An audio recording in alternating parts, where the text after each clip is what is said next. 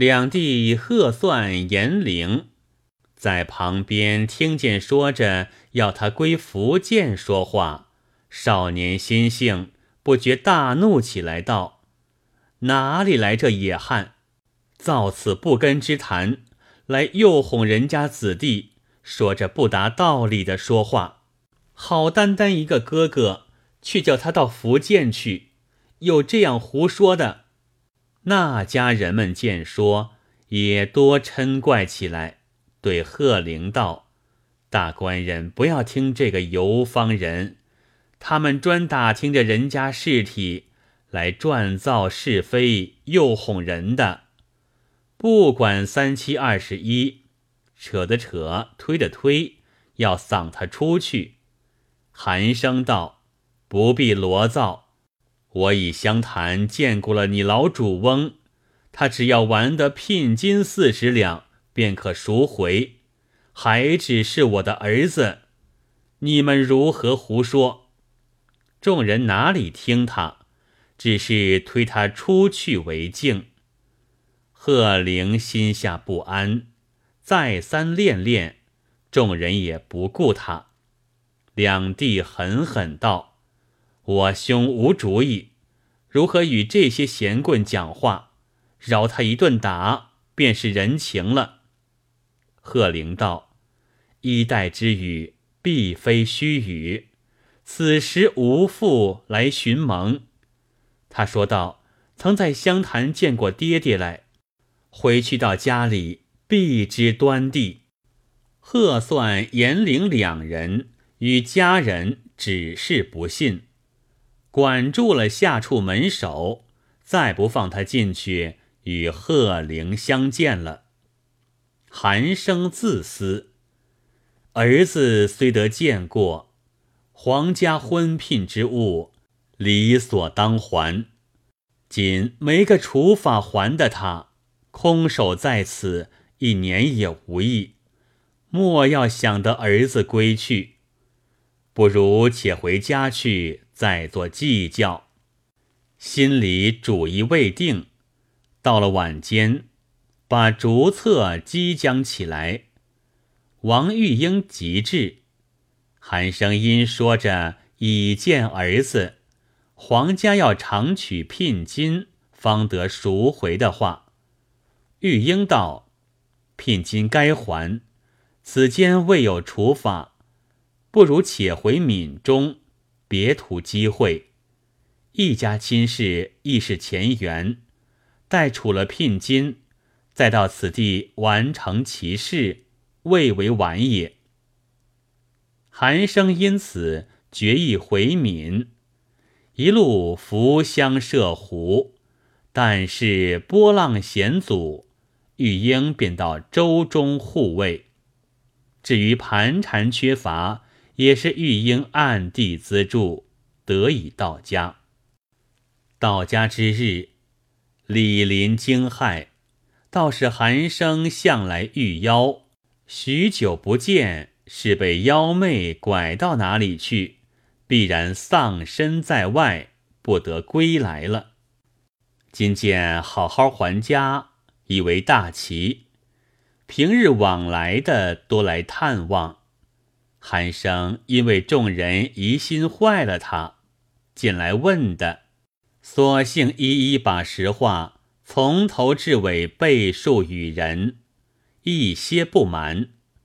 众人见他不死，又果有儿子在湘潭，方信他说话事实，反供说他遇了仙缘，多来目献他，不认得的。尽想一时其灭，又问韩生为何不领了儿子归来？他把聘金未曾还的，湘潭养父之家不肯的话说了。有好事的多愿相助，不多几时，凑上了二十余金，尚少一半。夜间机策与王玉英商量。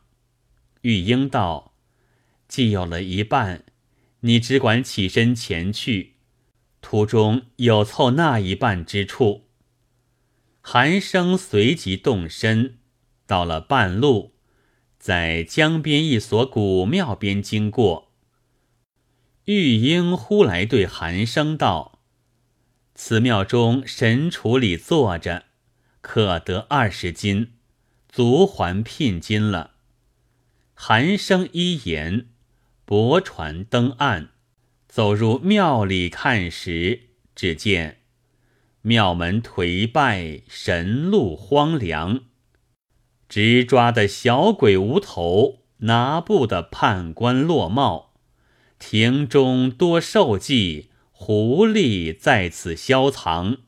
地上少人踪，魍魉投来夜宿。存有千年香火样，何曾一墨纸钱飘？寒生到神厨边，揭开幔帐来看，灰尘堆来有寸多厚，心里道：此处哪里来的银子？然想着玉英之言未曾有差，且依他说话，爬上去蹲在厨里，喘息未定，只见一个人慌慌忙忙走将进来。将手在案前香炉里乱塞，塞罢，对着神道生惹道：“望菩萨遮盖遮盖，所发之咒不要做准。”又见一个人在外边嚷进来道：“你七心偷过了二十两银子，打点混来，我与你此间神道面前罚个咒，罚的咒出，便不是你。”先来那个人便对着神道口里念诵道：“我若偷了银子，如何如何？”后来这个人见他赌的咒出，遂放下脸子道：“果是与你无干，不知在哪里错去了。”先来那个人把身子抖一抖，两袖撒一撒道：“你看我身边。”须没藏处，两个叽叽哝哝一路说着，外边去了。寒生不见人来了，在神厨里走将出来，摸一摸香炉，看世间藏的是什么东西，摸出一个大纸包来，打开看时，是一包成锭的银子，约有二十余两。韩生道。惭愧，眼见得这先入来的瞒起同伴的银子藏在这里，等赌过咒搜不出时，慢慢来取用。岂知以先为鬼神所知，归我手也。欲待不取，总来是不义之财；欲待还那施主，又明显出这个人的偷窃来了。不如。依着玉英之言，且将去做赎子之本，有何不可？当下取了，出庙下船，船里从容一称，果有二十两重，分毫不少。寒生大喜。到了湘潭，竟将四十金来送还黄翁聘礼。求赎贺灵，黄翁道：“婚盟已定，男女俱已及时。老夫欲将此相与令郎完了姻亲，此后再议回闽。唯足下乔子自作主张，则老夫事体也完了。”寒声道：“此皆老翁欲成美意，敢不听命？”黄翁着媒人与一家说之此事，一家不肯起来道：“我家初时只许嫁皇宫之子，门当户对，有同理为婚，彼此俱变。今闻此子原籍福建，一时配合了，他日要离了归乡，相隔着四五千里，这怎使得？”必须讲过，只在皇家不去的，其事方邪。没人来对黄翁说了。黄翁巴不得他不去的，将此语一一告诉韩生道：“非关老夫要留此子，乃亲家之意如此。况令郎名在楚籍，婚在楚地，还闽之说必是不妥，为之奈何？”韩生也自想有些行不通，再击竹策与玉英商量。玉英道：“一向说一家亲事是前缘，既已根绊在此，怎肯放去？况妾本即相中，就等儿子做了此间女婿，成立在此也好。”郎君只要父子相认，何必归闽？韩生道：“闽氏无乡，我母还在。若不归闽，要此儿子何用？”玉英道：“事数到此，不由君算。若执意归闽，儿子婚姻便不可成。郎君将此儿归闽中。”又在何处另结良缘？不如且从黄奕两家之言，成了亲事。他日儿子自有分晓也。韩生只得把此意回复了黄翁，以凭黄翁主张。黄翁先叫贺玲认了父亲，就收拾书房，与韩生歇下了。然后将此四十两银子，支分作花烛之费。到一家到了日子，一家见说不回福建了，无不依从。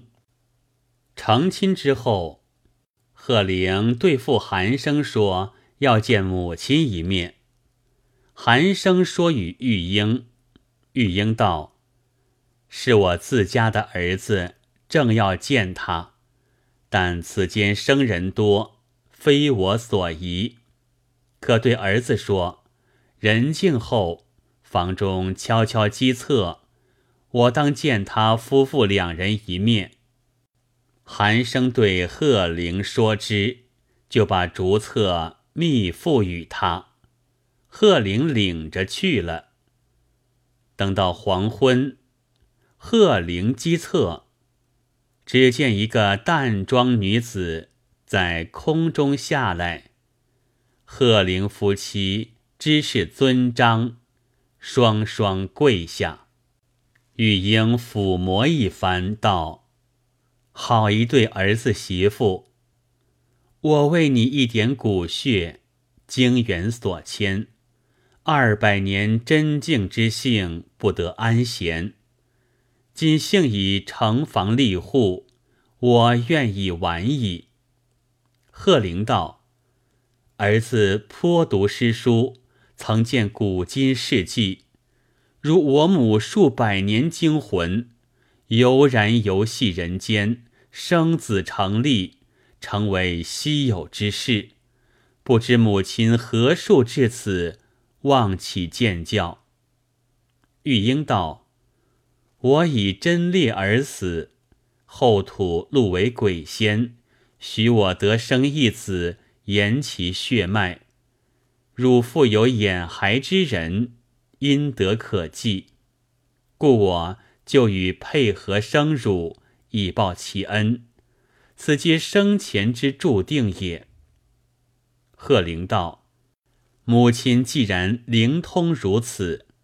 何不及留寄人间，使儿媳辈得以朝夕奉养？玉英道：“我与汝父有缘，故得硕见于世，然非阴道所宜。今日特为要见吾儿与媳妇一面，故此暂来，此后也不再来了，只待归闽之时。”时有领下，再当一见。我儿前程远大，免之免之。说罢，腾空而去。贺灵夫妇惶惶自失了半日，才得定性。事虽怪异，想着母亲之言，句句有头有尾。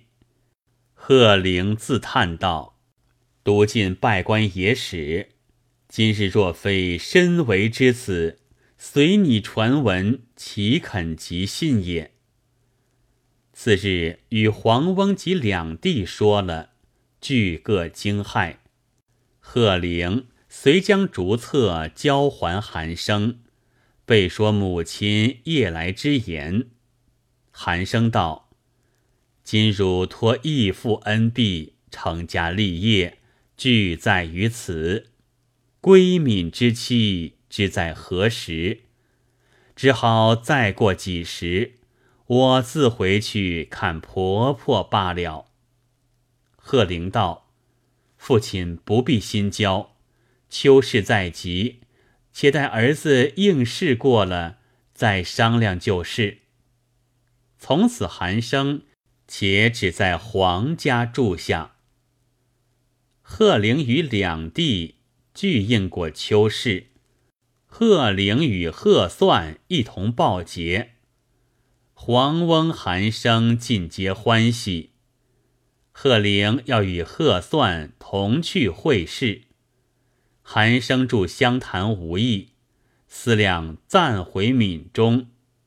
黄翁赠与盘费，贺龄与义士各出所有送行。寒生仍到家来，把上相事一一对母亲说之。韩母见说孙儿娶妇成立，巴不得要看一看。只恨不得到眼前，此时连媳妇是个鬼也不说了。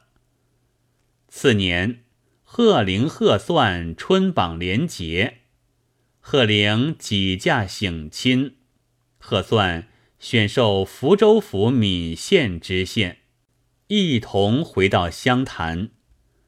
贺算接了黄翁，全家赴任。贺龄也乘此便，带了其义士赴州道民访亲，登堂拜见祖母，喜庆非常。韩生对儿子道：“我管在长乐石有岭，乃与乳母相遇之所，连乳母骨骸也在那边。今可一同到彼，乳母必来相见。”前日所约，原自如此。遂合家同到岭下，方得驻足馆中，不须机策。玉英已来拜韩母，道：“今孙儿媳妇多在婆婆面前，况孙儿已得成名，妾所以报郎君者已尽，且。”幽阴之志，不以久在杨氏周旋，只因溯源，故得如此。今何门玩具，妾是已了。从此当静修玄理，不复再入尘寰矣。寒生道：往还多年，情非朝夕，即为儿子一事。费过多少精神？今辅德道家，正可安享子媳之奉，如何又说要别的话来？贺龄夫妇涕泣请留。玉英道：“名数如此，非人力所抢。若非数定，几曾见有二百年之精魂？”还能同人道生子，又在世间往还二十多年的事，你们亦当以数自遣，不必做人间离别之态也。言毕，翩然而逝。贺龄痛哭失声，韩母与义士个个垂泪，唯有韩生不十分在心上。他是惯了的。到夜静机侧，缘自可会。岂知此后随你机测也不来了。收到七夕长期，竟自杳然。寒生方呼呼如有所失，亦如断弦丧偶之情。似他平时相与时节，长篇短咏，落笔数千言，清新有致，皆如前三首绝句之类，传出与人。颇为众口所诵，韩生取其所作成集，既有十卷。因曾赋《万鸟鸣春》四律，韩生即名其集为《万鸟鸣春》，留步于世。韩生后来去世，贺龄即合葬之石有岭下。贺龄改复韩姓，别号黄石，以示不忘皇家及石有岭之意。三年丧毕，仍与义士同归相谈，至今闽中盛传其事。二百年前，一鬼魂犹能生子在乾坤，遗骸眼处因公众。使信骷髅解报恩。